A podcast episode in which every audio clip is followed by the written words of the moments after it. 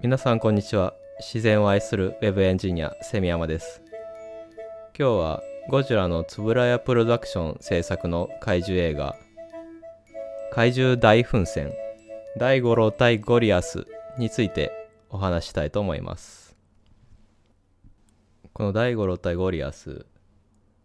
なんですけども1972年に公開された、えー、映画でゴジラのつぶらやプロダクションが制作したえ、怪獣映画になります。えー、72年に公開の作品なんですけども僕は最近初めて見ました、えー、僕は子供の頃からあの怪獣映画が大好きでゴジラやガメラの映画を近所のツタヤで借りてきてはよく見てました。大五郎対ゴリアスという映画のことも実はその頃に知りました。当時僕がお気に入りだった怪獣図鑑があって、まあ、来る日も来る日も読んでたんですけども、えー、ゴジラ映画に出てくる怪獣をはじめ、まあ、いろんな特撮作品に登場する怪獣を網羅している図鑑で、その中に大五郎とゴリアスという怪獣が紹介されていて、で、大五郎対ゴリアスという映画に出てくる怪獣だと、はい、書いてあって、そこで、その、あ、大五郎対ゴリアスっていう怪獣映画があるんだっていうことを、小4ぐらいの頃の僕は知りました。で、大五郎対ゴリアスすごく気になって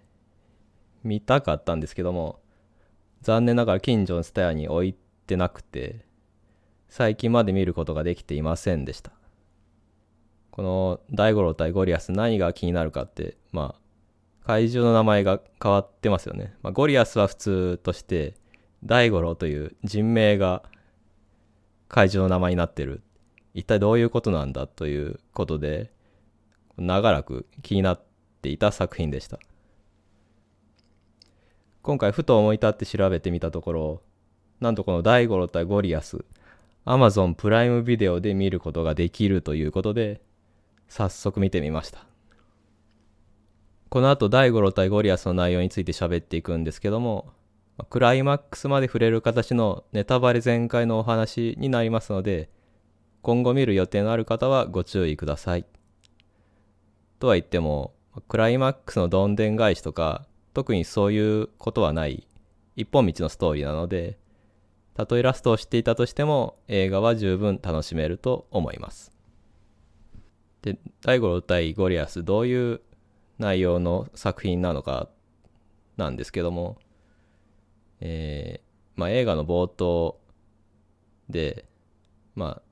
大五郎という巨大な20メートルぐらいの怪獣が、えー、孤島で暮らしていて、こう何やらゴロゴロと、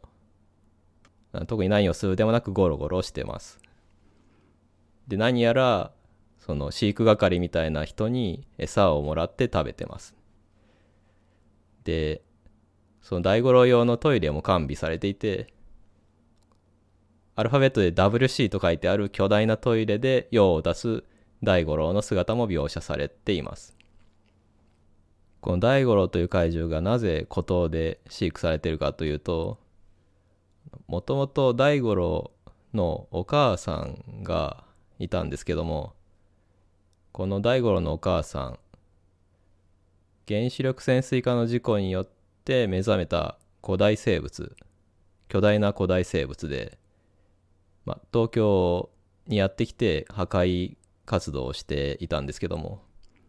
安らかな眠りについていたのにその原子力潜水艦の事故で、まあ、目覚めさせられて怒ったんでしょうね。で自衛隊のミサイルによってやっつけられてしまうということがありまして怪獣映画でミサイル一発で倒される怪獣ってあんまりいないんですけどもまあ大五郎のお母さんはちょっと耐久力が低くて、まあ、ミサイル一発で倒れてしまいました。後に残されたのが当時、まあ、赤ちゃんだった大五郎で孤児として残された大五郎を不憫思った人間たちがじゃあこの大五郎この怪獣の子供大五郎と名付けて可愛がって俺たちの手で育ててやろうじゃないかということで、えー当時動物園の飼育係をしていた斉藤さんという方に、まあ、でっかい豚の子供みたいなもんだからと言ってお世話をさせて、まあ、巨大な哺乳瓶で授乳させたりしながら孤島に隔離して育ててきたわけですそんなふうに孤島で国費で養われている大五郎なんですがどんどん巨大化してくるにつれ飼育費食費がバカにならなくなってきてもう国も焦り始めるんですね。そこで環境衛生省という架空の省の役人の鈴木さんという方がやってきてちょっとこれ以上大きくならないようにしようと言って大五郎の成長を抑える薬を大五郎に与えようとします。大五郎がいつも食べている野菜やパンに成長を抑えるアンチグローという薬品を混ぜて食べさせようとするんですけども、まあ、大五郎は嗅覚であこれなんか入ってると気づいて最初食べないんですね。ただその飼育係の斎藤さんが泣いて「うー大五郎不憫なやつ」って泣いてるのを見て全てを察した大五郎があのなんか薬かかってるってことをその成長を止める薬が入ってることを知りながら全てを察してその薬が仕込まれたパンやら野菜を食べるっていうシーンがありましてそれを見て僕かわいそうな像という童話のことを思い出しました。かわいそうな像は実話を元にした童話なんですが第二次大戦中に東京などが空襲される中動物園に爆弾が落ちた時檻が壊れて大きい動物が逃げ出したら大変だということで人間の都合で動物園にいた動物たちが殺されてしまうという悲しいシーンを描いた童話で動物園で飼育していた象にも毒入りのじゃがいもを与えて殺そうとするんですが知能が高くて嗅覚が鋭い象はそれを指してその毒入りのじゃがいもは食べない。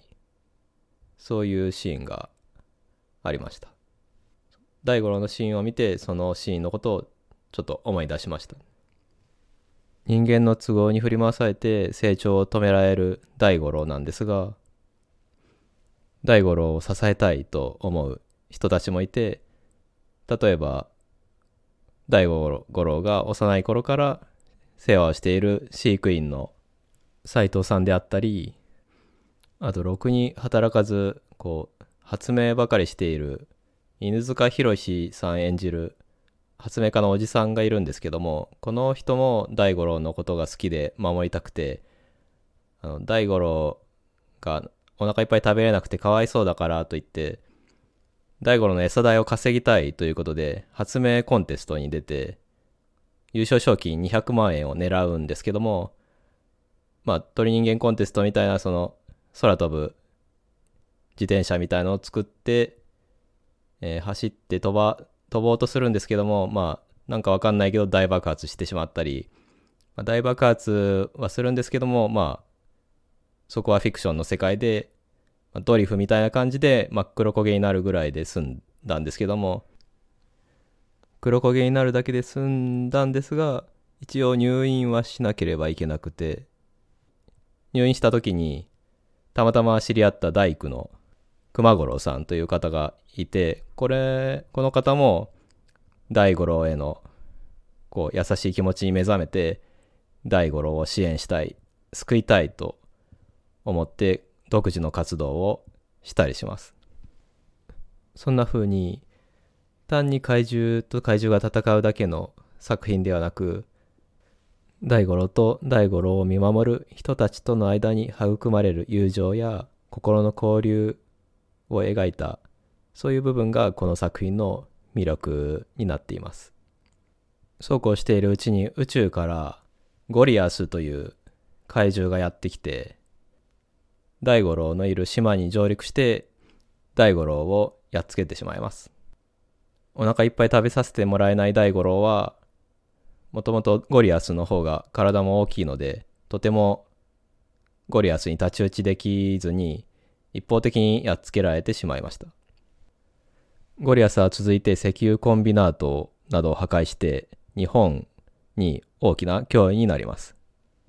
ゴリアスをやっつけるために核兵器の使用も検討されたんですが、そんな軽はずみに核兵器を使っては日本が汚染されてしまいますし、かといって自衛隊の通常攻撃では倒せなそうだということで、八方塞がりになってしまうんですが、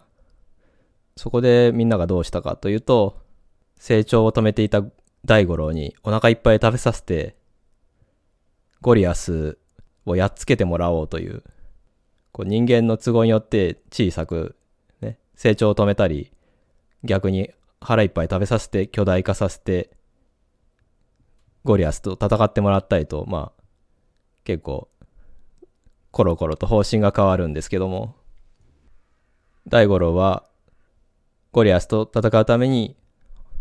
食べ物もお腹いっぱい食べさせてもらえて、そして、発明家のおじさんが資料に当たったところ、大五郎のお母さんは東京に上陸した時に火を吐いていたということが分かって、これ大五郎も火いけんじゃね？えっていうことになって、でも大五郎はおとなしい性格なので、火の吐き方が最初はよくわからなくて、そこを発明家のおじさんが頑張って、こうだと。こうだと、こう身振り手振りで、闘争心を煽るような動きをして、大五郎をトレーニング